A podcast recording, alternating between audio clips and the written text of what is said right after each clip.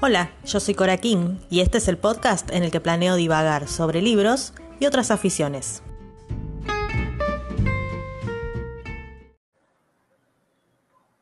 Ya estamos en vivo. Hola Cora. Hola, ¿cómo va? Bueno, como ven, hoy no estoy solo, ya estamos.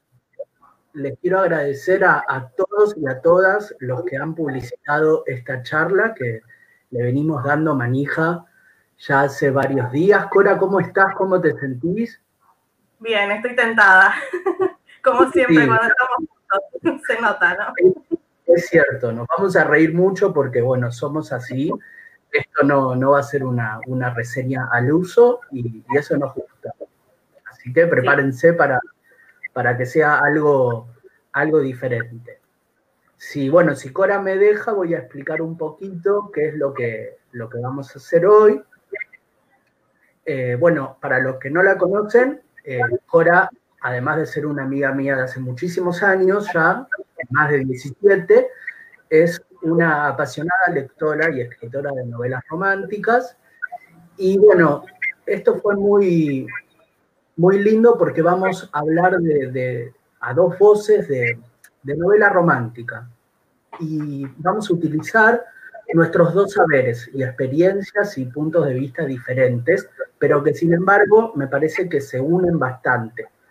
Cora eh, leyó muchas cosas de este género, escribe este género, y yo he hecho pequeñas incursiones a lo largo de los años, eh, muchas también las, las, he leído con ella, eh, pero sin embargo ninguna propuesta me parece ha sido tan fuerte como la, la que vamos a enseñar hoy.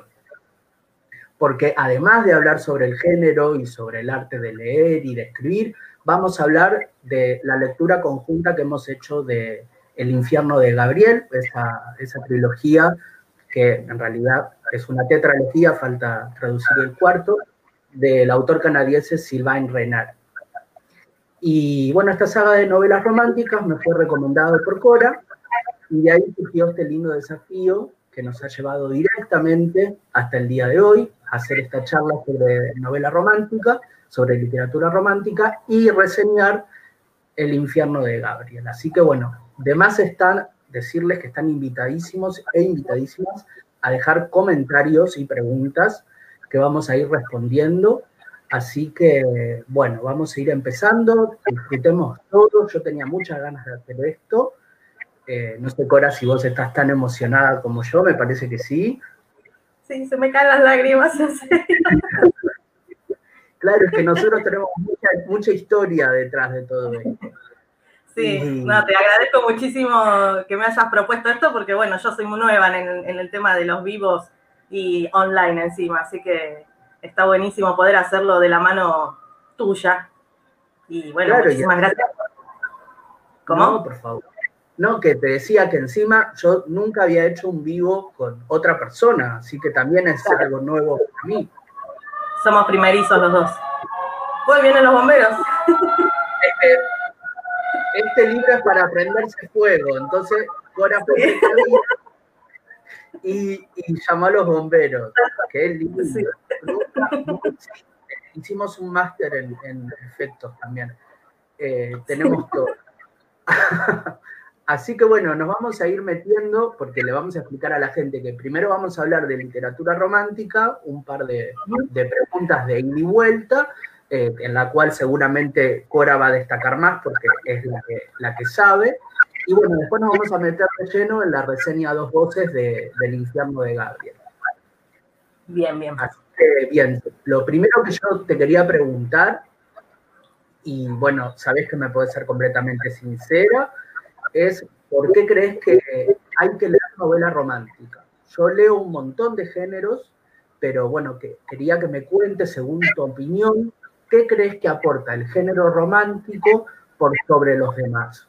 ¿Cuál es para vos tu sello distintivo y qué te puede ofrecer este género que ningún otro género alcance a, darte? No quiero que hacer algo no como fundamentalista, sino distinguir por qué habría que leer novela romántica. Así que te escuchamos. Eh, bueno, no, en realidad, ¿por qué habría que leer o qué, qué es lo que aporta? Eso es personal para cada uno, ¿no? Como que cada uno lee lo que, lo que le vibra y lo que lo hace sentir bien. Este, para mí, lo que hizo el género romántico conmigo es que a mí siempre me gustaron las novelas de amor y de cualquier tipo de amor y en cierta, tengo etapas en las que soporto el amor trágico y no sé, cumbres borrascosas y Romeo y Julieta, todo eso, pero otras eh, épocas en las que prefiero un amor que termine bien. Entonces, los condimentos de la novela romántica son esos, como que es el, eh, ellos siempre van a terminar juntos, eh, son, van, a, van a superar los escollos que tengan en el camino para terminar juntos. En, el caso de los que yo he leído son nena, nene, amor. Pero hay, ahora hay nuevos condimentos, ¿no? Porque ahora puede ser nena, eh, nena, nena, nene, nene, puede ser cualquier cosa.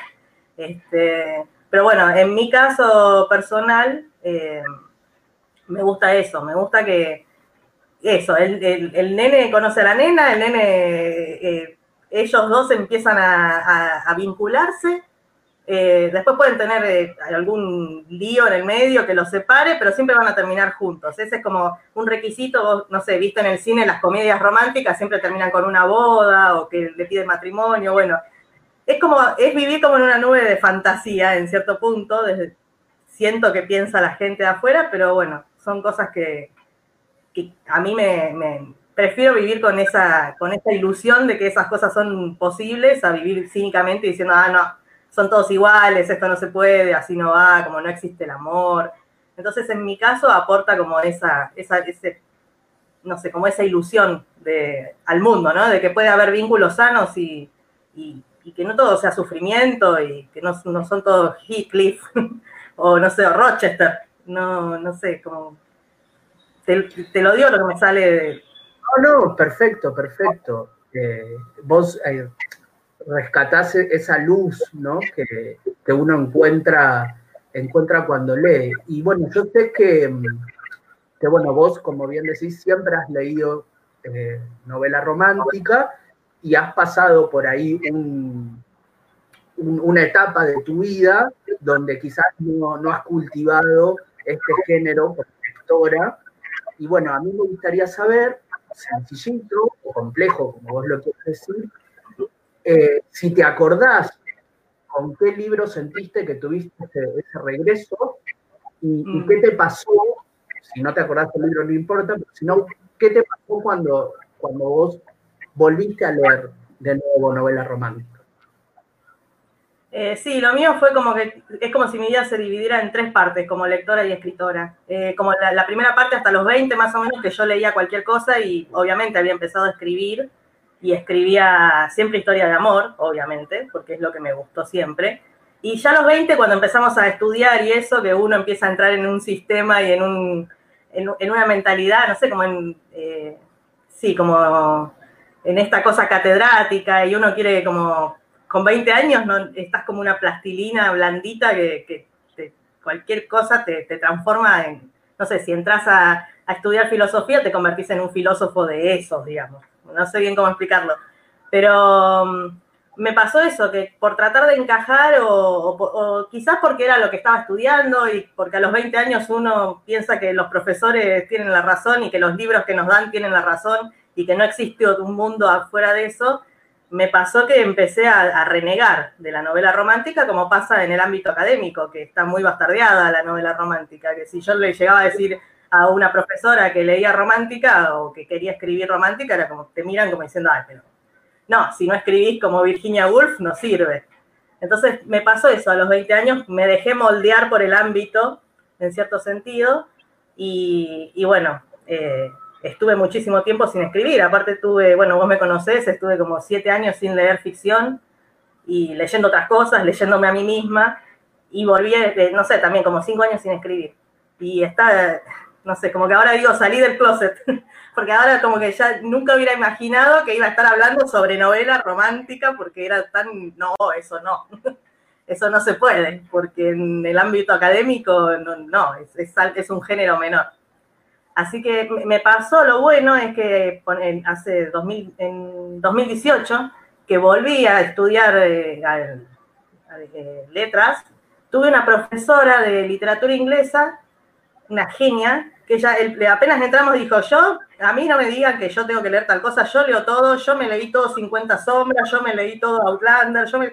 Y para mí fue no, no, no, no, sé, no me lo esperaba para nada, que una profesora de, literatura inglesa confesara delante de, todos sus alumnos que ella leía cualquier cosa, eh, que no, no, tenía trabas ni, ni, filtros, que a ella le gustaba leer cualquier cosa. Entonces con ella empecé a leer de nuevo, bueno, agarré a Outlander de nuevo, vi la serie porque ella me dijo, mira la serie de Forastera, eh, y fue como un renacer, digamos, en ese sentido. Y bueno, la novela romántica la empecé a leer de nuevo por, en, esa, en esa época. Así que eh, igual un libro que sí me acuerdo que leí y que me flashó y que yo dije, yo quiero escribir así, fue La biología de Ana Franco, eh, Camino al placer y Camino a renacer, que es una eh, romántica erótica, que esa las recomiendo porque es muy argentina, los personajes son muy, muy, muy de Quilmes, son muy dimensionales. Y yo cuando leí eso, que fue en el 2019, ahí dije, yo quiero hacer esto. Así que ese es el libro que me preguntabas que con el que, que había, bueno, que, volvió todo a su, a su cauce romántico en mi vida. Pero está muy bueno ese libro. No sé si me dejé alguna pregunta. Sí. No. Escribe ella eh, cosas eh, escriben novela romántica, erótica y juvenil, y es muy buena, es muy buena, así que la recomiendo. Ya empezamos a recomendar. Sí, sí, tengan ahí a mano papel y lápiz o teclados, porque, porque vamos a, tirar varias, varias obras. Lo que yo quería decir al respecto del género, que, a mí es algo que siempre me llamó la atención, eh, es que yo creo que en pocos géneros he encontrado una construcción de personajes eh, tan honesta y, elaborada. A veces eh, parece que es como, los personajes son como muy simples porque son tan tridimensionales, que son tan de carne, eh, que uno piensa por ahí que es fácil hacer eso. Y no, es súper complicado. O sea, yo no sé, pienso en Scarlett O'Hara, de lo que el viento se llevó, o en el Jamie de Forastera, y, mm. bueno, no, es, muy conciso lo que hacen, muy artesanal, muy, muy humano. Hay mucho trabajo, me parece, detrás de eso y como te decía, a pesar de que hay mucho trabajo, parece como sumamente orgánico, como si fuera simple y me parece que, que no lo es. Así que quería saber qué opinas vos de esto en cuanto a los personajes. Sí, eh, sí, a mí me pasa con eso. lo que me gusta también del género es eso, que los personajes, en, más que nada en la romántica, lo vi que en la erótica quizás. Eh, los personajes son, los, estás viendo, ves las situaciones. Y es cierto, es un trabajo que uno piensa que porque es novela romántica, hay como esta idea de que hay esa novelita rosa que no sirve. Uno piensa que no hay trabajo ahí adentro, que no hay hora, que la escritora no se sentó a escribir un montón, a documentarse, a corregir. O sea, para todo hay trabajo. Y si está bueno, más todavía, porque significa que uno se repuso. Pero está como esta idea de que no, como es una novelita rosa, se escribe así. Encima, como es algo que se vende mucho, que las editoriales han publicado siempre mucho, me da como esa sensación de que la gente piensa que sale como, no sé, como pan de la panadería. Pero hay un trabajo en toda obra. Y en ese sentido de la, de la romántica, a mí me gusta eso, tal cual, es lo que vos decís hay como un trabajo de los personajes que vos los podés ver, los podés sentir. Que quizás en otros géneros no, porque quizás, no sé, en el, en el, en el género de terror, ¿no? bueno, sacando, no leí mucho, pero bueno, Stephen King hace buenos personajes, pero está puesto en otra parte el, el, el, foco. En cambio, en la novela romántica sí, está puesto en ella y en él, en, en él, en él, en ella, ella, está puesto ahí en ellos. Entonces es como, eh, hay que hacer trabajo que la novela romántica es como que los, los personajes eh, son muy fuertes y desde ellos sale la trama y por ahí en el terror está la situación de horror que se lleva ¿no? a los personajes, digamos. Claro. así lo, interpreto. Mm.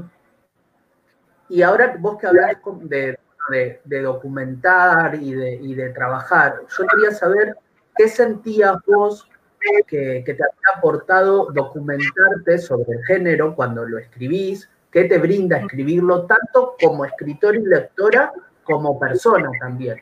¿no? ¿Qué, qué te brinda y qué te brindó a vos? Eh, y para mí es estar en Disney, como es algo que siempre me gustó y ahora lo hago fuera del placar. Estoy en Disney, te juro que la sensación es decir, uy, me, me zambullo, agarro 25 libros, me leo todos los libros, mucho amor, mucho corazón, es como, es, que así soy yo, entonces es como que eh, es un disfrute pleno. Y aparte cuando uno está escribiendo más allá del género, más allá de que sea romántico, de terror, poesía, lo que sea, no sé, si te tenés que documentar, te estás documentando porque estás escribiendo de algo que te apasiona. Entonces, no sé, en mi caso, si me apasiona un músico británico, me apasiona Londres, me apasiona la música, entonces estoy investigando eh, cosas que me apasionan. Entonces, eso es siempre como un, no, no, no, sé, me parece que siempre suma todo eso, es un, un, bienestar.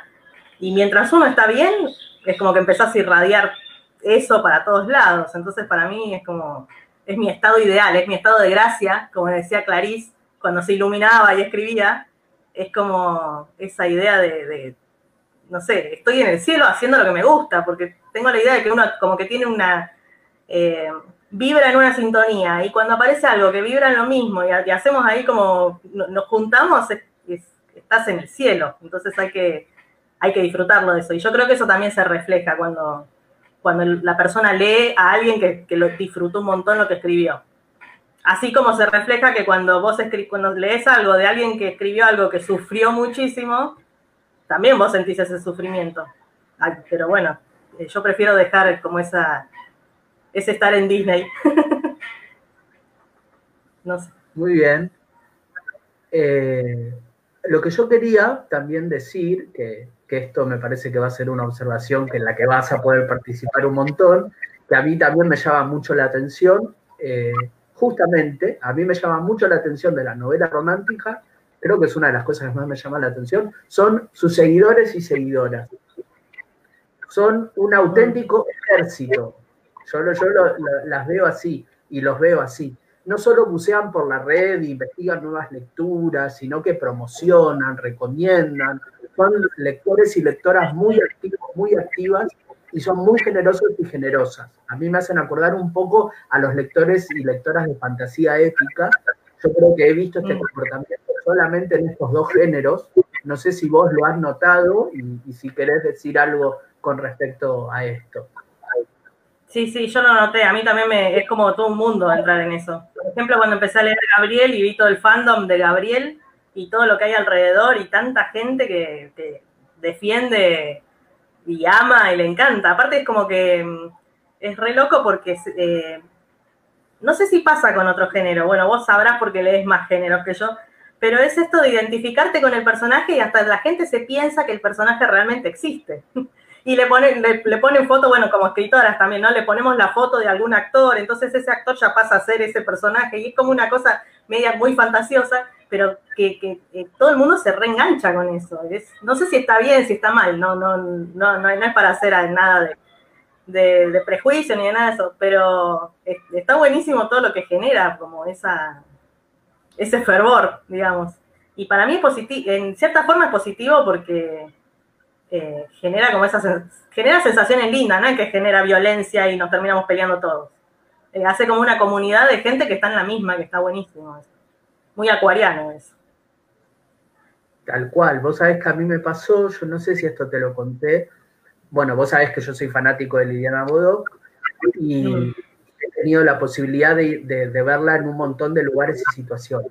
Pero una vez sola fui a la Comic Con Mm. Y vos viste que la, la Comic Con se hacen esos galpones enormes, que hay un montón de gente que, eso aglutina un montón de personas de, que le gustan diferentes cosas. Y bueno, estábamos viendo la charla, ella daba una charla sobre, sobre dragones, creo, y apareció una chica en el medio de la, de la, charla, de la exposición, eh, vestida completamente como una princesa guerrera, que creo que lo había sacado de, de, un, de, una obra de Ciruelo, si mal no recuerdo.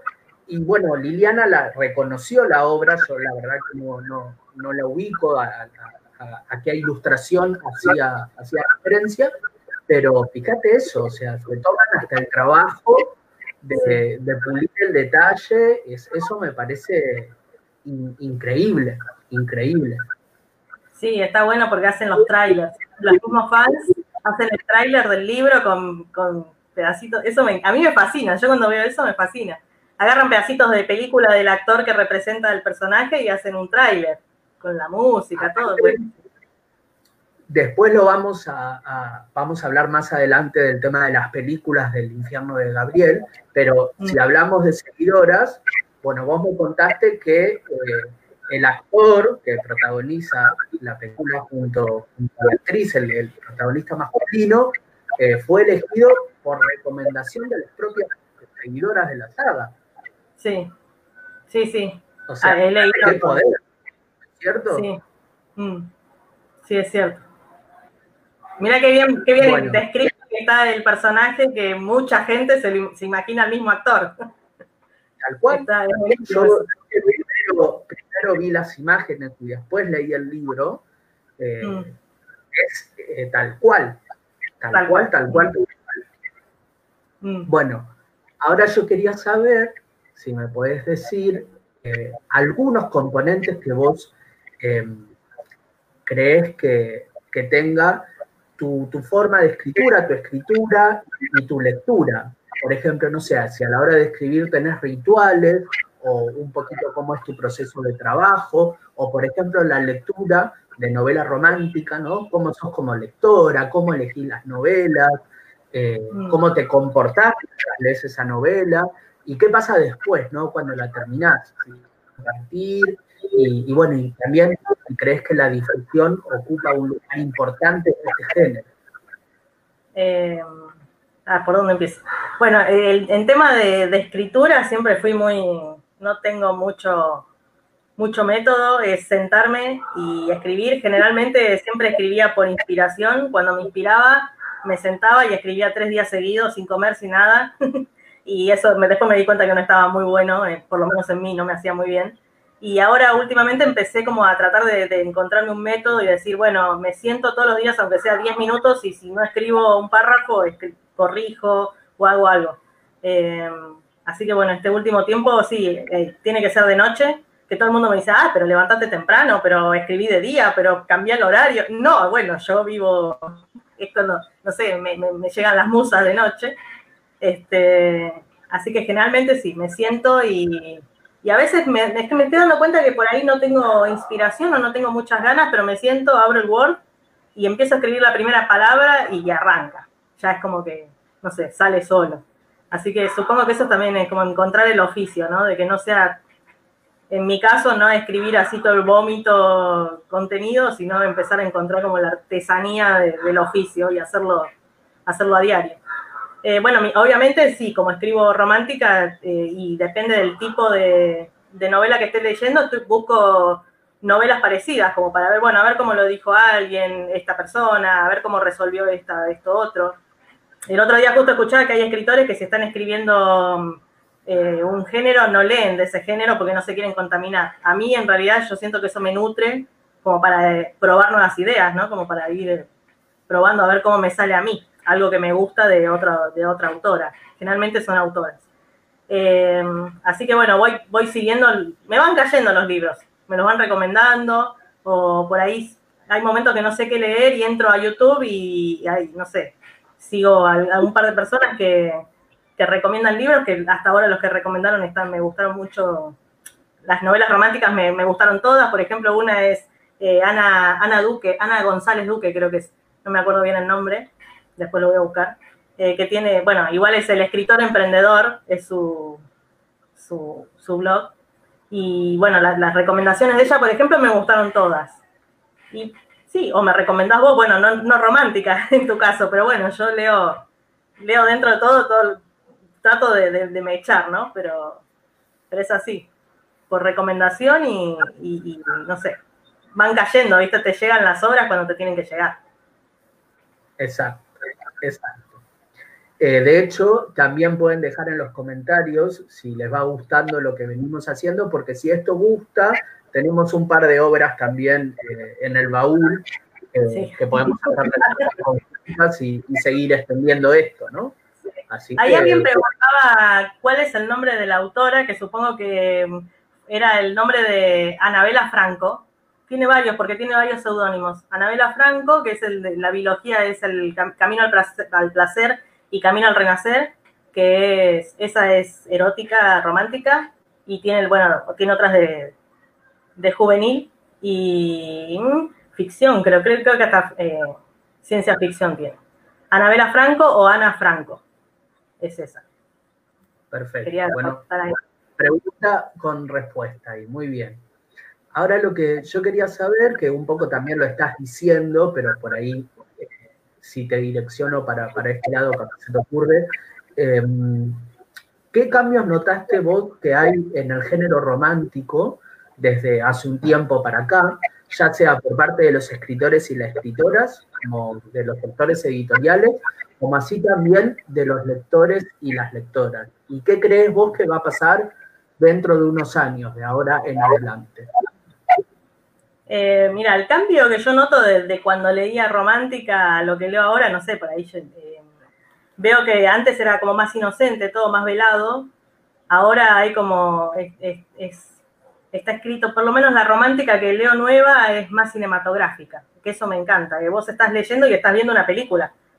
Eh, yo noto ese cambio en, contra las novelas románticas viejas, digamos, o Corín Tellado, todo, bueno, también que ahora se tratan otros temas un poco más tabú, eh, como que ya no hay casi tabú en esas cosas, que, no sé, eh, sí, hay, hay, hay como un cambio de, de forma de escribir también, entre esto de hacerlo más cinematográfica y de ser más, más concreta y más directa, quizás. O de, no, no, no sé, a mí me pasó en mi evolución también como escritora de romántica, que antes era, bueno, te escribo el romance y cuando, por ejemplo, llego a la escena de, de, de sexo, ahí me quedo porque no sé. Y bueno, fundido a negro y pasa al próximo capítulo, que era lo que se, Claro, yo no sabía cómo resolverlo porque lo que había leído era todo así.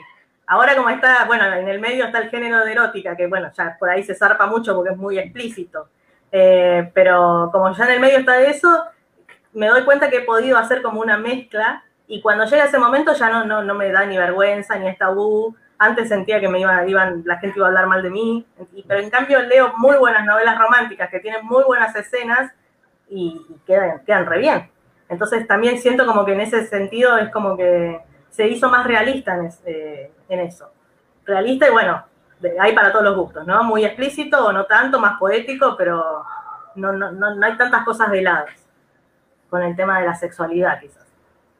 Tal cual. Y como vos decías, es increíble lo que vende y lo que mueve el género. Sí. Como poco, como poco Lo que está bueno también que me gusta, que eso lo quisiera agregar, es que como que ya no es el, tema de la mujer, como que la mujer ya no es la, doncella tonta, no sé, bueno, sacando, hay, hay, algunas que sí, pero es como que ahora eh, tiene más fuerza la mujer eh, dentro del vínculo con, su enamorado.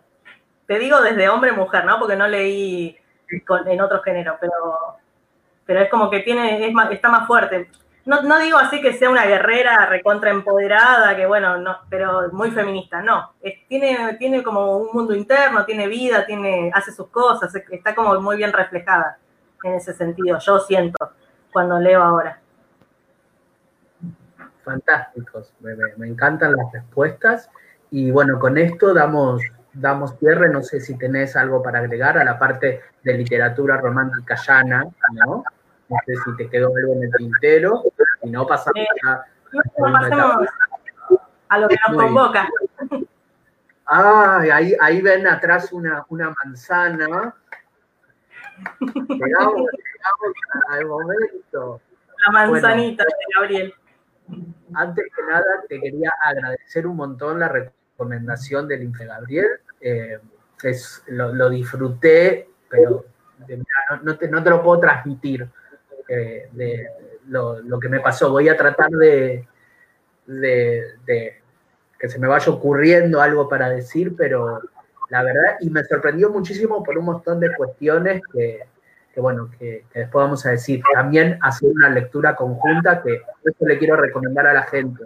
Si tienen posibilidad de hacer lecturas conjuntas con, con personas con las cuales se conecten afectiva e intelectualmente, háganlo porque enriquece muchísimo, como nos pasó a nosotros, que Cora estaba emocionada como en un parque de diversiones, a la cual también le mandamos un beso a Paula, que lee con nosotros, Sí. Estamos los tres Esta semana eh, estuvimos los tres leyendo y cuando veamos termina. No termina, recién empieza. Porque falta... Exacto. Así que, bueno, mi, no, antes de hacerte la pregunta, quería que, me cuentes o que le cuentes a la brevemente el puntapié inicial del infierno de Gabriel. ¿Cómo me llegó a mí la, novela? ¿Cómo te llegó a vos? Eh, eso me, gusta porque es como, como digamos, a mí me gusta mucho el papel de los mediadores, ¿no? Eh, ya sea una persona o, a veces puede ser una red social. Entonces, ¿cómo empezó esta historia para vos? ¿Cómo te enteraste que existía esta obra? Sí. Eh, yo me enteré, la verdad que no me acuerdo quién era la chica y lo debo tener guardado ahí el, video, pero no me acuerdo. También fue un momento en el que no sabía qué leer y entro y veo, caigo, ¿viste? Empiezo a hacer como, como a googlear, pero en, en YouTube, y caigo en una chica que estaba completamente emocionada diciendo de que salía, se estrenaba la película del infierno de Gabriel. Y a mí como con el, nombre primero como que no me, no me llamó la atención, porque dije, el infierno de Gabriel, digo, uy, bueno, va a venir alguna así como demasiado oscuro para mi gusto. Este, pero bueno, no sé, habló también la chica de ese libro, lo que dijo me llamó la atención, porque por ejemplo, a mí de, de Forastera me encanta el vínculo que tienen ellos dos, como que que, no sé, que son, es muy sano, digamos, como que se, se aman, sí, se aman, se aman, es, muy, un amor muy lindo. Y cuando la chica esta hablaba de, de, Gabriel y de Julia, era como que yo decía, ay, me encantó, me hizo acordar al, al, vínculo de este de, de Forastera. Este, no sé por qué hice la conexión, la verdad, bueno, lo tendría que, que pensar mejor, pero... ¿Qué se me ocurre ahora que decís una? Sí, pero te voy a dejar que termines y después te digo. Sí, bueno, y, decía que era erótica, que yo también estaba como, venía como, había leído varias eróticas que no me habían gustado, porque era como ese vínculo tan, no sé, no sé si es, no, no sé, como no, no tan sano, digamos, esta cosa de dominación y todo eso que a mí la verdad que no, no, no, me, no me gusta para nada. Y, bueno, como ella dijo que era, era erótica, pero que no pasaba eso, también dije, bueno, vamos a ver, a ver qué onda, me entró la curiosidad. Y bueno, y justo estaba, eh, creo que había salido la película en ese entonces, la verdad que no me acuerdo muy bien, pero cuando lo empecé a leer no lo podía dejar de leer. Primero lo leí en digital, después, bueno, me compré los libros porque era, los tengo que tener en mi casa porque los quiero leer, subrayar, los quiero tocar. Pero cuando lo leí en digital, no, no, creo que estuve tres días leyendo, me leí el 1 y el 2 y no, todavía me, me queda leer el 3, pero no, no, no lo podía soltar. Y cuando empecé a leer dije, no, ya está, me, quiero ver la película ahora. Así que, bueno, está en, después vamos a contar lo de Passionflix, está ahí. Me suscribí a Passionflix y vi la película y fue así como, wow, no puedo creer que sea lo que estoy leyendo, que está pasando ahí, son tal cual.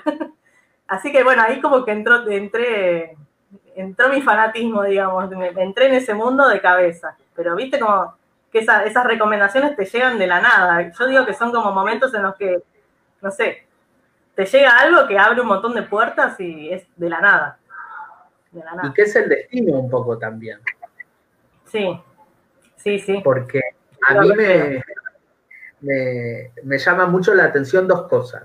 Primero, quería agregarla a lo que vos decías de, la, de la comparación entre, entre el infierno de Gabriel y Outlander y Forastera. De hecho, en mm. Instagram le mandamos un beso al fandom, hay una cuenta que cruza eh, las ah, dos historias. Sí, no No me acuerdo bien ahora cuál es el user, pero bueno, después investigo y lo, pongo si quieren.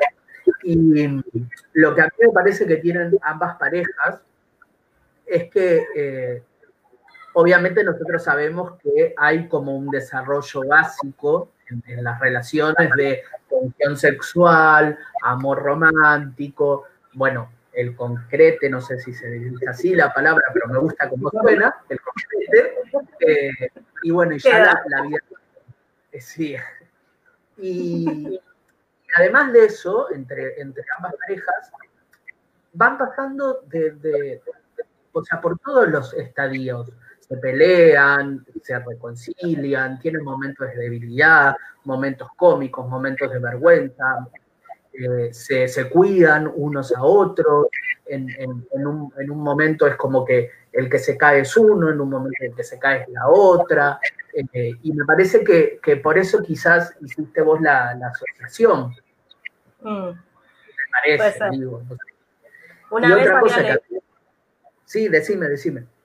justo, una vez había leído en una nota eh, en internet, también en una revista, de que hablaban de esto, como que la pareja de Forastera era dentro de toda la, propuesta de parejas que había en las series, en el cine, que eran muy conflictivas, como que estaban, siempre estaban pasándola mal, como que se trataban mal, o uno domina al otro, como cosas así. Dentro de eso era como la, que era más, que era indudable lo que sentían y que era muy sana el vínculo. El vínculo de ellos era súper sano, que es, lo que yo busco también cuando leo y cuando escribo, ¿no? Porque prefiero cosas así como vínculos sanos que, todo ese conflicto. Y también me acuerdo que me había quedado muy, muy flayada con eso, decir, es cierto, porque uno ve la, propuesta que hay de, parejas en, Netflix y generalmente son, bueno, a menos que veas una novela súper, una comedia romántica súper tierna, pero generalmente hay mucho conflicto. Entonces es como que, bueno, quizás estamos todos en eso, pero estaría bueno empezar a salir un poco de, pienso yo, ¿no? Me agarra el John Lennon, salgamos del conflicto, por favor. Eh, sí, no, es tal cual. Eh, y aparte lo que a mí me, hace morir de ternura de todo esto es que, bueno, yo voy a contar porque por ahí la gente no sabe, Cora es una fanática de, de Italia, de la cultura italiana, del idioma, de la música. También es una fanática de Florencia, del Dante, de la Divina Comedia, de la literatura clásica. entonces, qué curioso, ¿no? Que vos hayas agarrado un libro que se llama El infierno de Gabriel y, tu primera asociación no haya sido Dante. Como que nadie se iba a poder imaginar que en una novela romántica el, el disparador de todo y la referencia de toda la historia sea el propio Dante. Claro. Y aparte, cuando vos me lo recomendaste a mí, yo dije, ¿qué? Dije yo, me morí. ¿Qué es esa mezcla? Claro. Claro, sí, es, loco. A mí me llamó la atención eso, más que nada el vínculo de ellos. Y, ni siquiera me interesaba mucho cuando leí, escuché la reseña, el vínculo alumna-profesor. Creo que era algo que lo tenía ahí medio, medio velado, que no, no quería contactar mucho con eso, pero ni siquiera fue como Después cuando lo fui leyendo me iba dando cuenta y digo, ay, pero yo, estoy ahí. esto me gusta, esto me gusta, esto soy yo.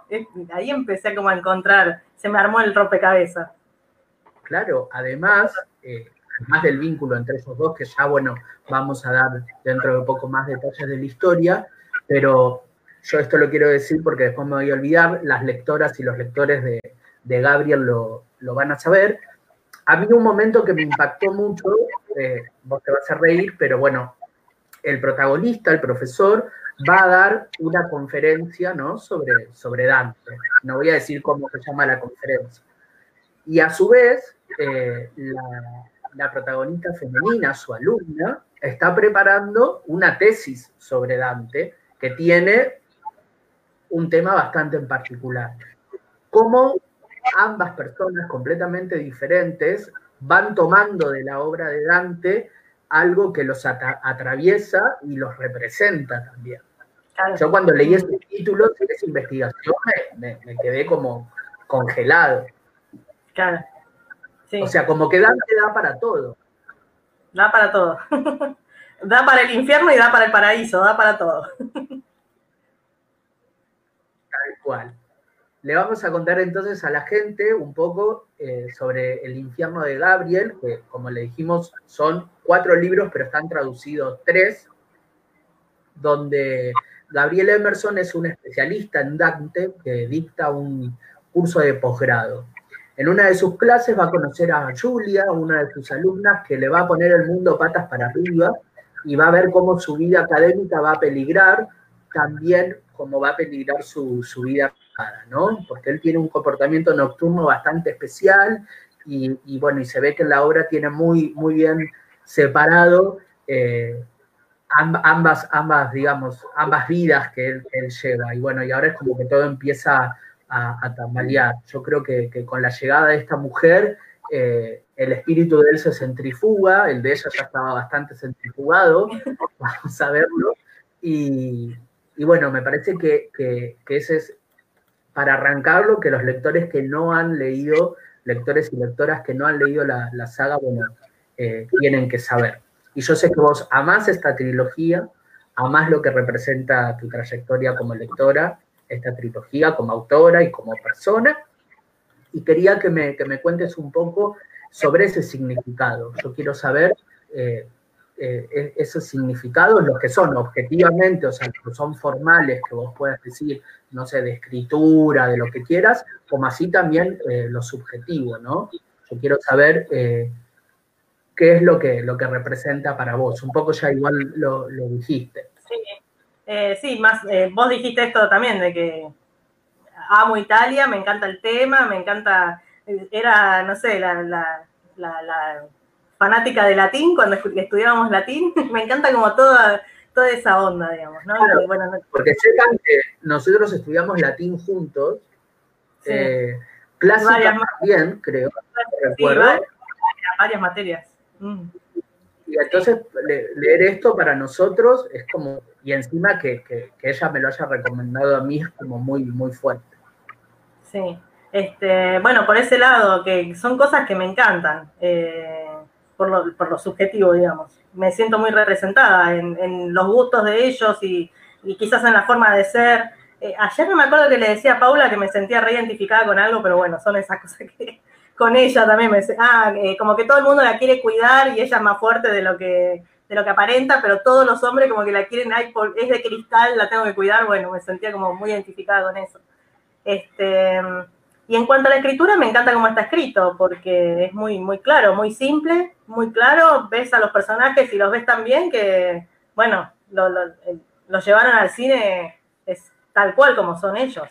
Eh, me, parece, me, fascina eso, que esté tan, tan claramente escrita.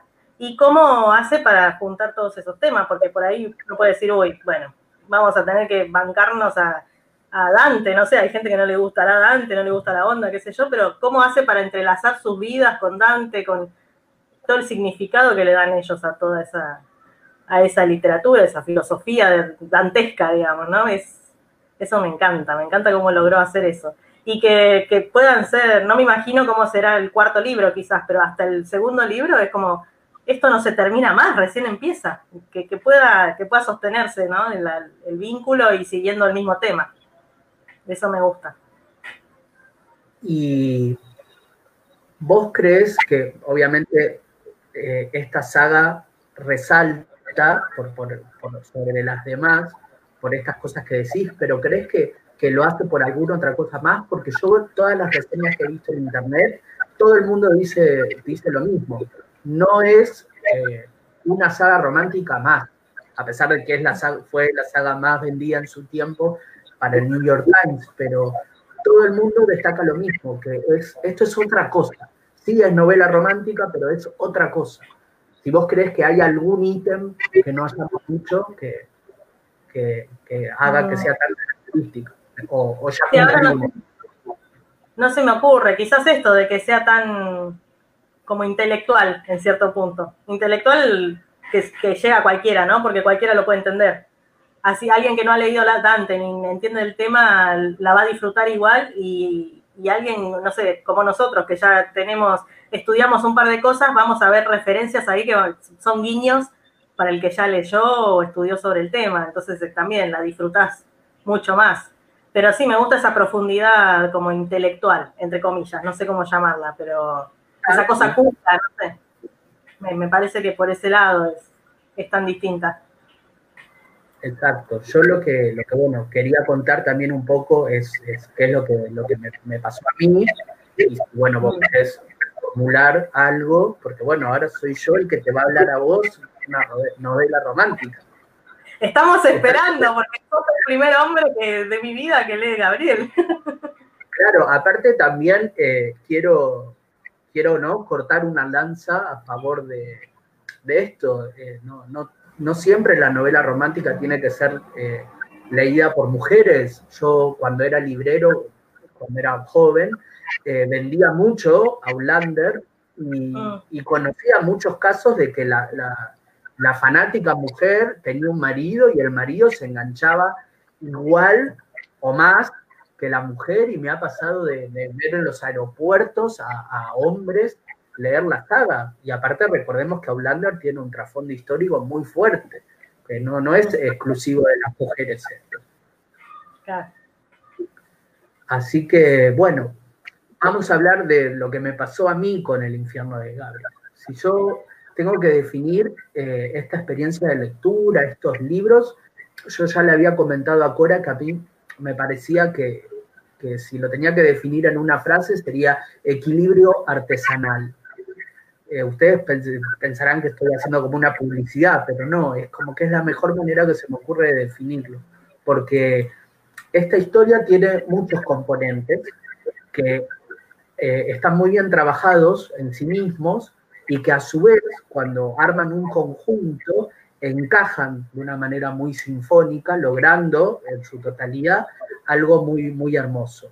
Creo que lo que primero hay que destacar, que se van a dar cuenta que siempre estamos ¿no? como, como dando vueltas en lo mismo, pero realmente es lo importante, lo primero que, hay que destacar son los personajes. Son increíbles, humanos, son muy profundos, muy bien trabajados y eh, algo que también hablamos siempre con Cora es que están repletos de matices y repletos de posibilidades, como que, van a ver que, evolucionan, que van para atrás, que van para adelante, o sea, la vida es, el caminar de un cangrejo y ellos también este, hacen lo mismo. Segundo, la historia. La historia me parece una auténtica belleza y lo que siempre me gusta y algo que, que yo pude detectar desde las primeras páginas es que está repleta de giros y repleta de sorpresas.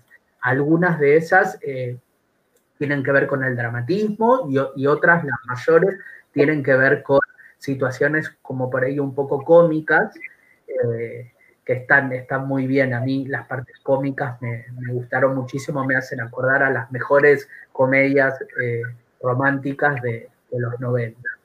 Y tercero, la escritura, que para mí es lo primordial, porque yo siempre digo, a ver, a mí me gustan las historias que sean buenas, pero si una historia no está bien escrita, me puedes traer el argumento más grande del mundo que yo como que no voy a conectar.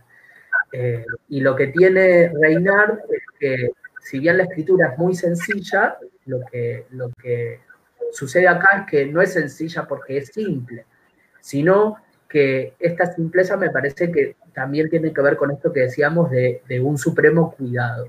Cada palabra está muy bien pensada y no está colocada al azar. La prosa está como aceitada de una manera eh, muy buena. A mí me gusta decir que, no está escrita, sino cosida, y que si recordamos que texto significa tejido, uno no se puede poner más contento. Además, otra cosa es el oído para los diálogos los diálogos están muy bien escritos, algo que es muy difícil de hacer, Cora, que es escritora, no puede decir, y, esto le da mucho, mucho realismo y mucho dinamismo.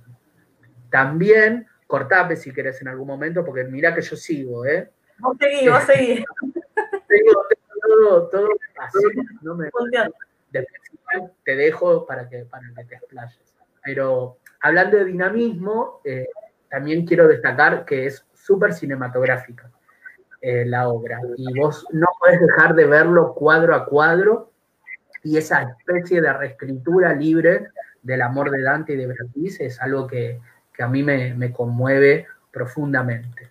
Eh, y creo que está muy bien pesada la trama también, muy, muy masticada en la mente del autor, porque las escenas están súper bien enlazadas, muy bien unidas, con mucha fluidez y nada resulta incoherente, todo es presente por una razón y, hasta el modo en el que está presente tiene su motivo. Todo lo más mínimo, lo más chiquito, el café que se lo toman en tal lugar eh, y que están hablando tal cosa, que estén hablando tal cosa, es importante, no es que, que están teniendo una conversación porque sí. Y a medida que uno va armando el conjunto de la novela, esto cada vez queda más patente. Y, bueno, también tiene una cuota de oscuridad, de simbolismos, como dijimos, de reescritura y cosas paralelas con Dante, y eso hace que la novela sea muy estética, es muy hermosa, y, bueno, tiene un vocabulario que a mí me pareció bastante elevado, no porque, porque yo pienso que todas las novelas eh, románticas tienen que estar escritas con un vocabulario que no sea elevado, pero me, llamó muchísimo la atención cómo, eh, o sea, cómo, cómo destaca eso en, la historia, ¿sí? No, esto después Cora me, me lo va a poder... Aparte, en, los mismos diálogos, porque también ten en cuenta que son dos, o sea, yo me sentí reidentificada en eso. Son dos estudiantes de, bueno, un profesor y la estudiante de, literatura. Obviamente que van a tener unos diálogos, una forma de hablar eh, teñida de esos estudios que tienen, ¿no? no que uno eh, cuando se pone a hablar en, ese, como en esa onda, hablas de otra forma cuando sos escritor o cuando sos estudiante de letras. Por ahí te miran raro y dicen, ah, bueno, ¿con qué saliste? Pero tener en cuenta eso, como que ellos son, hablan así porque son, son no sé, estudiantes y profesor de, literatura, tienen como un, lo decía por esto que decís, no todas las románticas tienen que tener ese lenguaje. No, esta justamente porque el tema es la literatura, es Dante es como que todo cierra, hablan así. Aparte, me parece que los personajes, eh, ¿no? tejidos por el escritor, manejan muy bien eh, la ironía y me parece que hay que ser muy, muy inteligente para poder manejar la ironía de esa manera. Mm. Eso me pareció también sumamente inteligente. Y, y, bueno, cuando decía que la novela me parece muy elegante, me parece muy estética, también pienso en las referencias literarias que tiene, las referencias pictóricas, las históricas, las musicales. Eh, y como vos decías, es un libro que no se puede soltar, que te, atrapa de una manera casi ilógica. Eh, yo tenía plena confianza en que, en que esta lectura iba a funcionar, no lo dudaba, pero yo lo tengo que confesar, yo he, leído esto eh, hasta con la luz apagada, eh, en, un lugar de mi casa, viste, como, José, andate a dormir. No, no, no, yo estaba así, como que quiero saber más. Me escondía en el trabajo, en un rincón, para que no me molesten en algún tiempo libre, y, me, ponía, me ponía a leer. Y bueno, ah, por lo último... Estoy, estoy leyendo en el trabajo, ya debería volver. ya debería volver a trabajar. claro, es como, ah, sí, ahora me... sí, tal cual. Y lo que quería decir, retomando la idea con, respecto a, lo, a, la, lo cohesiva que es la historia, eh, es que no sé si notaste que es una delicia de, novela urbana. Fíjate que hay como un montón de, escenarios diferentes, desde departamentos humildes hasta muy lujosos, o cafeterías, universidades, bibliotecas, discotecas, y, y bueno, y todo se enlaza muy bien y, siempre sucede algo muy funcional a la historia, pero también muy maravilloso para el lector en, cada una de esas, de esas eh, eh, escenas, ¿no?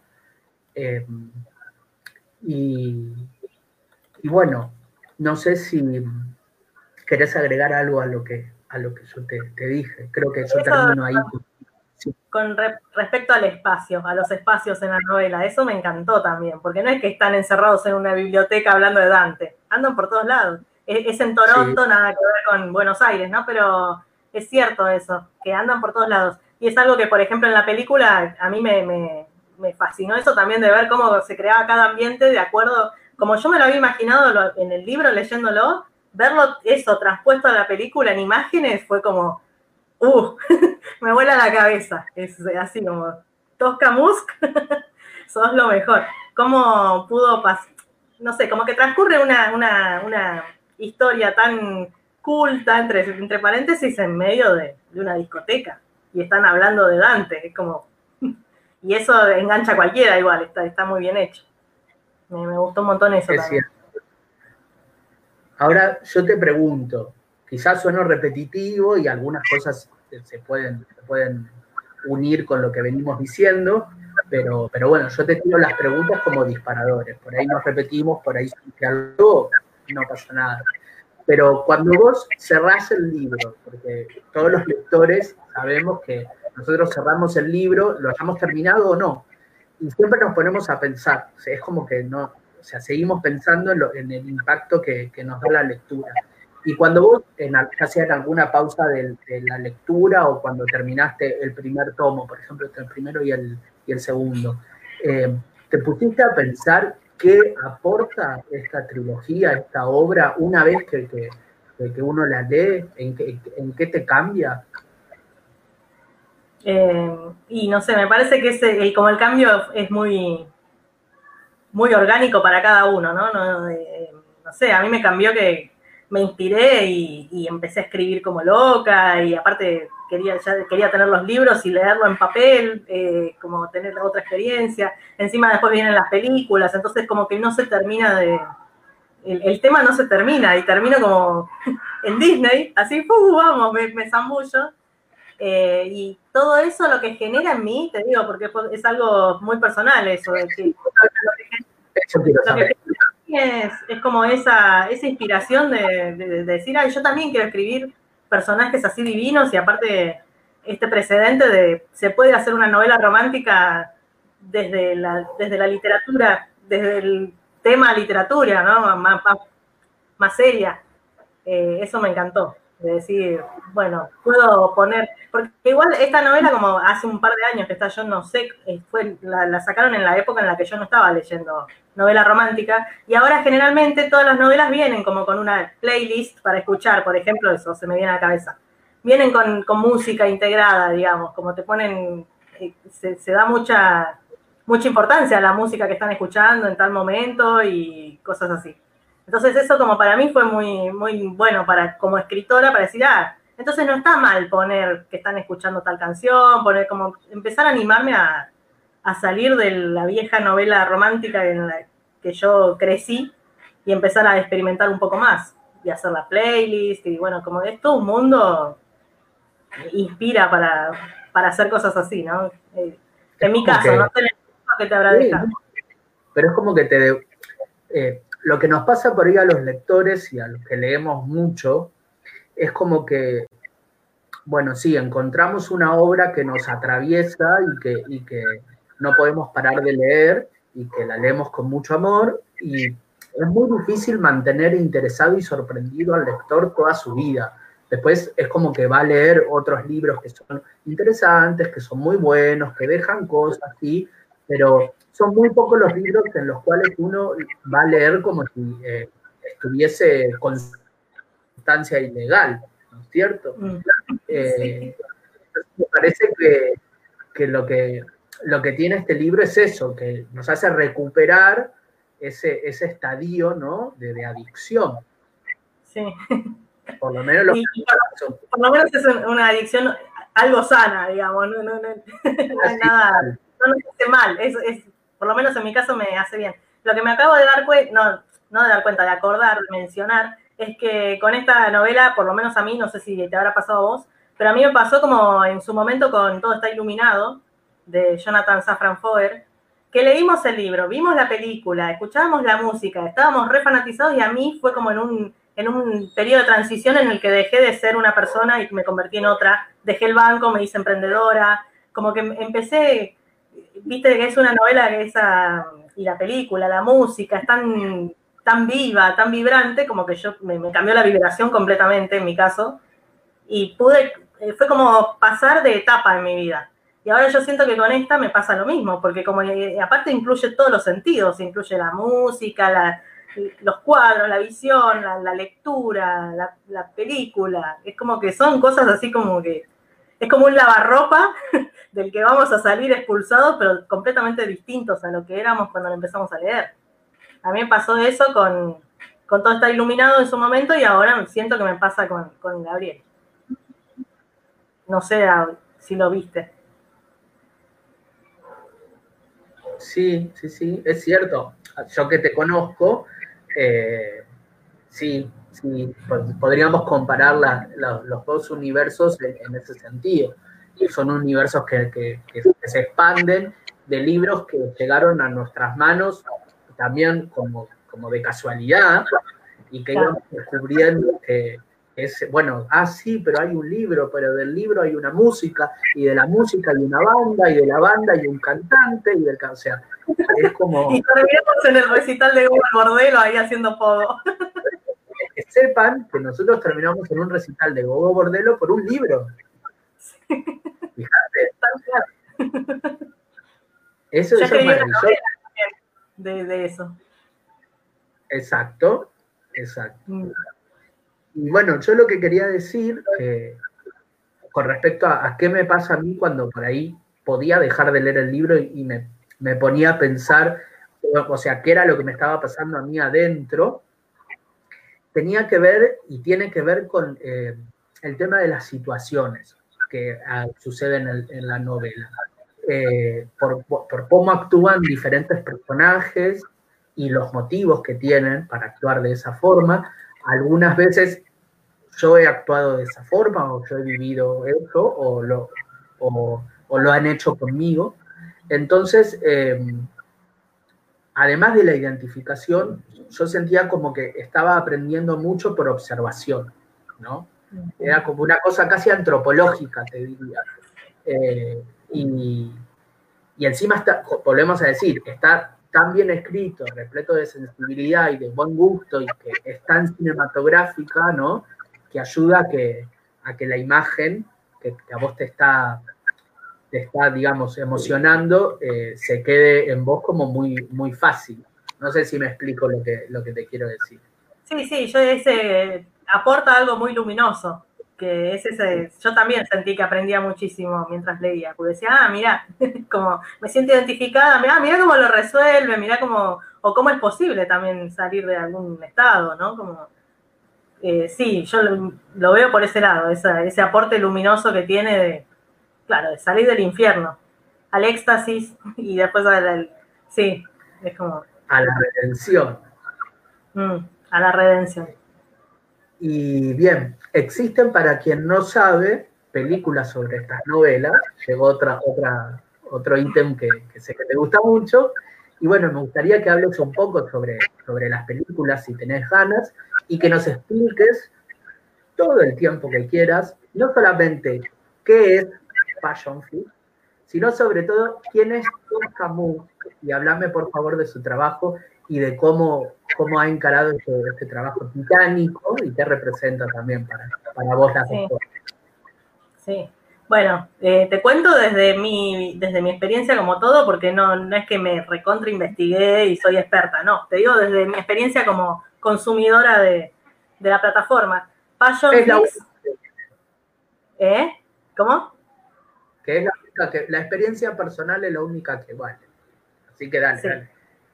Este, Passionflix es una plataforma que yo la descubrí en cuando vi la reseña esta de, la novela, eh, que hace eh, adaptaciones de novelas románticas o eróticas, pero las hace tal cual.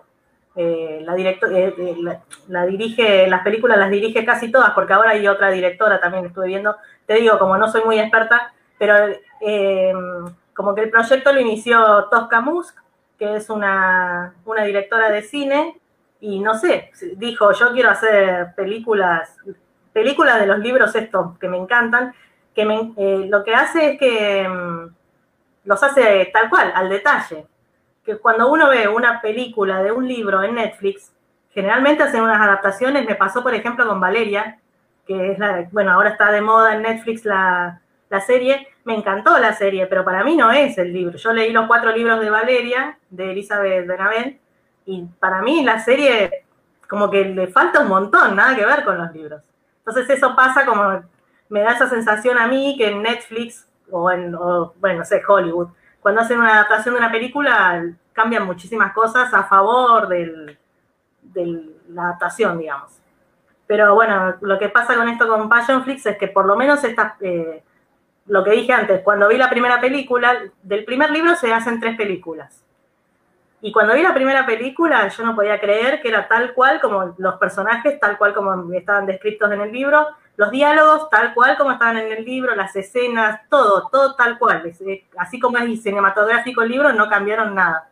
Entonces eso a mí como me, impactó porque dije, ay, acá es el lugar de todas las fanáticas de novela romántica porque vamos a ver nuestras novelas tal cual como están en el libro. Y eso, me gusta porque ella quizás prefirió, en vez de hacer una sola, una sola película por, por el libro, el primer libro es El infierno de Gabriel, en vez de hacer una sola película, como que su decisión fue hacerla, dividirla en tres partes y hacerla tal cual. O sea, no, no, no, no apresurar las cosas. Lo que tiene, no sé, no quiero hacer spoilers, pero por ejemplo, lo que me llamó mucho la película que es lenta, que uno está acostumbrado a esas películas que son súper vertiginosas. Y esta es lenta porque si en el libro dice que se miran y se quedan mirándose o que, o que traga, traga fuerte porque no sé, no sabe qué decir o que hace una mueca, en la película vos lo ves eso. Entonces está como súper eh, lenta en ese sentido, pero es, es, una delicia. Es una delicia de ver la estética, de, bueno, no sé, la imagen, la música, la verdad que es deliciosa. Y esta plataforma, sí, te suscribís, o sea, no vamos a cobrar nada nosotros por suscribirnos, pero por, por, pero por ejemplo, eh, sale 5 con 5 dólares con 99 eh, por mes y te la descargas al celular y la usas como Netflix o, la puedes ver en tipo en la web también. Este, lo que sí, el, el, autor, Sylvain, él puso el otro día en, en, sus redes, puso un código que es eh, 3 Inferno que ese te descuenta un dólar, entonces sale 4, eh, no, a ver, sí, 4,99 dólares. Tendría que haberme escrito aquel cartelito. Que de eso él sí gana, gana un porcentaje. Entonces la gente que, que se asocie, que se suscriba a Passionflix, eh, con, con, ese código 3 Inferno, eh, van a tener un, dólar de descuento por un año, creo, no sé cómo es. Pero está bueno, para mí son los mejores 5 dólares de inversión de la vida, porque ya tiene varias películas, series, de varios libros. Ahora lo, que, lo que a mí me llama mucho la atención. Sí. Que sigo con. Ah, bueno. No, que el 19 sale la tercera de Gabriel, porque ya salieron dos. Y se ya, ya se empezó a grabar el segundo libro, que ya sería la cuarta película. Se supone que van a ser, no sé, como 12 películas, así que ahí tenemos que estar. Firmes. Mm. Lo que yo te decía era que a mí me llama mucho la atención esto que vos decías de que en esta plataforma, en Passionflix, eh, haya un respeto tan grande por la obra literaria, ¿no? Primero, por, por elegir que el catálogo tiene que ser sí o sí basado en, una, en obras literarias, o sea, eso por un lado. Y segundo, que se tomen el trabajo de vos decir, bueno, si tiene que durar tres películas la primera parte, bueno, que tenga que durar lo que tenga que durar. Me parece que es una de las pocas propuestas que yo he visto que piensan exclusivamente en, digamos, en el fandom ¿no? de la obra y, y, yo creo que también deben haber visto esto que yo te digo de que el público de Gabriel y la novela romántica es un público muy fiel y es un público muy exigente también. Entonces me parece que por fin eh, es como que tratan al, público como, como se lo merece, digamos. Sí, está buenísimo. Eso es lo que, yo veo. Yo, cuando lo, vi, cuando vi la propuesta, dije, me, aluciné, dije, esto está, es buenísimo, hay que recontra apoyar, porque el tema ese también, yo pensé, bueno, me voy a suscribir, porque por ahí, no sé, estamos en una cultura en la que pensamos, bueno, me la bajo por, por torrent o veo, la pirateo. Pero es como yo, yo siento, si yo no, no aporto, no me suscribo y pago por lo que quiero ver o por lo que quiero leer, como que el, no van a poder seguir haciendo películas. Entonces, por eso digo que yo siempre estoy diciéndole a todo el mundo, suscríbete, suscríbete y mirala, porque es como, estás apoyando la causa con 5 dólares y no sé, por lo menos a nosotras que somos, queremos ver todas nuestras películas de Gabriel, ya mínimo por eso, tenemos que recontra apoyar. Así que por eso también lo traigo acá y empiezo a levantar pancarta como Chaplin. claro que encima hemos hablado de un montón de cosas, pero no tenemos la posibilidad en este vivo de, de poner un video o una foto de Julio, que eso haría, que la gente eh, descubra qué interesante, ¿no? Qué interesante que está la trama. Es una trama muy interesante. Eh, así que me parece que, bueno, que, tienen que ir también las, las, personas que nos están viendo y que nos han visto, tienen que ir y hacer su propio camino de investigación, pero que todos lo tienen que llevar al libro y que tienen que ir a la película con, con total confianza, porque como ya le venimos diciendo, es, es realmente es súper, súper, súper fiel. Sí. Sí, tenemos que verlas. Ahora el 19 que sale la tercera, así que estamos todas como locas esperando. Muestran los trailers, los teasers, y estamos todas así, ay, no, por favor. Yo también por eso Claro, en parte por eso hicimos esto y seguramente no sea lo último que, hagamos de esta historia. Eh, no sé, mm. ya me veo reseñando Dante, ¿no? Digo, ya que está. Sí. Eh, claro, así que bueno, de mi parte, le, quiero recomendar a, la gente esta hermosa e intrigante exploración de, la seducción, del amor, de lo prohibido, de la redención. Esta historia cautivadora, apasionada, de básicamente un hombre que, tiene que tratar de escapar de su, de su propio infierno personal mientras busca el perdón y el amor, que no es poco. Sí. Mm. Y además, yo te quiero confesar algo, que no te lo dije todavía. Todo bien con Julio, pero, voy a poner hashtag. Hashtag Team Paul. Team Paul. hay un hashtag Team Paul. La verdad que todo bien, pero Team Paul. Sí, hay, hay, un, hay un hashtag Team Paul. Bueno, Paul es uno de los personajes de la, de la novela. Está muy bien todo lo, como la descripción de cada personaje, ¿no? El arquetipo de cada personaje, está muy bien hecho también. Es cierto, es cierto. No, me imaginaba que me hubiera gustado el Paul. Ay, ahí Mauricio Martínez. Sí, de nada, Mauricio, Mauricio le mandamos un beso grande. Vos sabés que Mauricio es un lector súper atento, que sigue mm. todas las recomendaciones que uno les hace.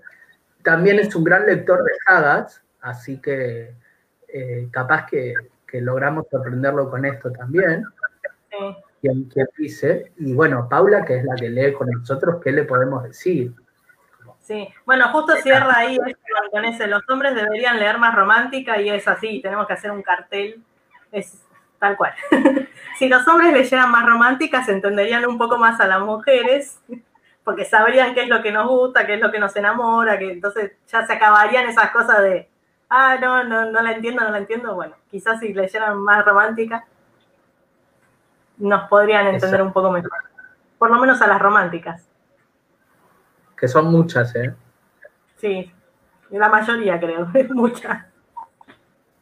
Así que bueno, creo que hemos dicho todo. Yo también. Mira, y eran las 5 de la mañana, pensé que íbamos a estar así hasta las 5 de la mañana, pero no, está, está bien, se pasó volando igual.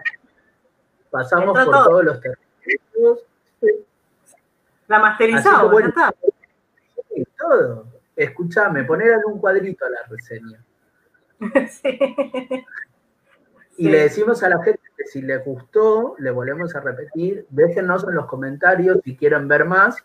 Y bueno, prometemos leer más cosas en conjuntos y hacer estos encuentros, pero solo si lo piden. Si no lo piden. Bueno, sí. Podríamos hacer algún encuentro en el que vos me hagas leer un género que yo no, nada. Y lo hacemos al revés. Igual quiero comentar que tengo como unas ganas de leer una novela romántica que me recomendaron hace mucho tiempo, que bueno, que también vamos a ver si en diciembre podemos hacer eso. Y bueno, si, si, si surge si surge esto, porque bueno, digamos, Gabriel es Gabriel, vamos a ver si nos, si nos surge después con otras cosas. Sí, sí, nos divertimos un rato, ya entramos tentados hoy al live. Ah, sí, sí, total. Así que sí, cuando quieras. Sí, creo que lo vamos a repetir con cualquier cosa. Vamos a leer una receta de cocina. Sí.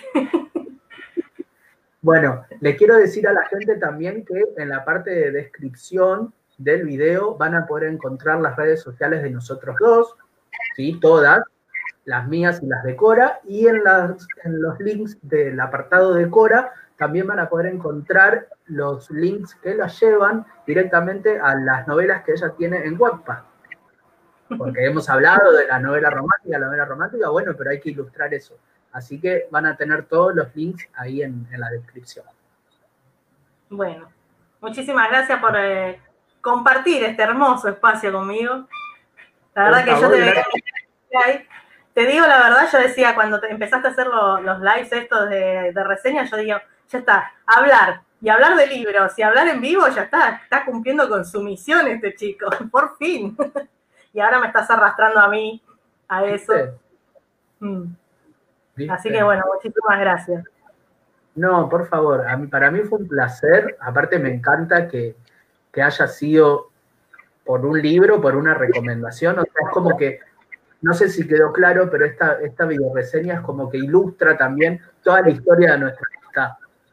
Mm. Entonces, como que esto que está viendo la gente, en realidad a nosotros nos pasó y nos pasó como 54 veces más o menos. Sí. Sí, Entonces, bueno, ahora dejamos un, testimonio para la posteridad, Ahora en esta nueva, en esta nueva era de Acuario lo hacemos en vivo para que todo el mundo se lo vea. No lo hacemos tomando mate en casa. Lo compartimos para. Sí, así que bueno. Un placer entonces. Chao. Gracias, gracias, a vos, José. Chao, Mauricio, Paulito. Mm. gracias por todo. Chao. Chao, Nos Mauricio, vemos. gracias. Chao. Chao.